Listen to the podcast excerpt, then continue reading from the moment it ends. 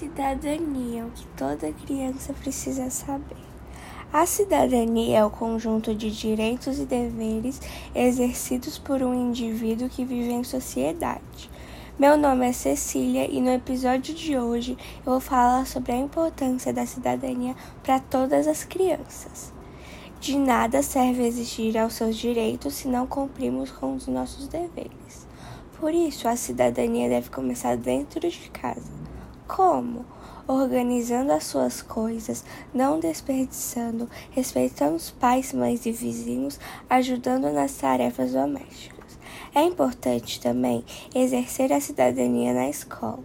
Como? Respeitando os professores e funcionários, respeitando os colegas, cooperando para o bem de todos, ajudando quem precisa, sendo bom e atencioso com as pessoas.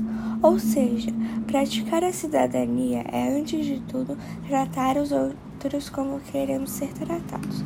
É ter empatia. Tchau.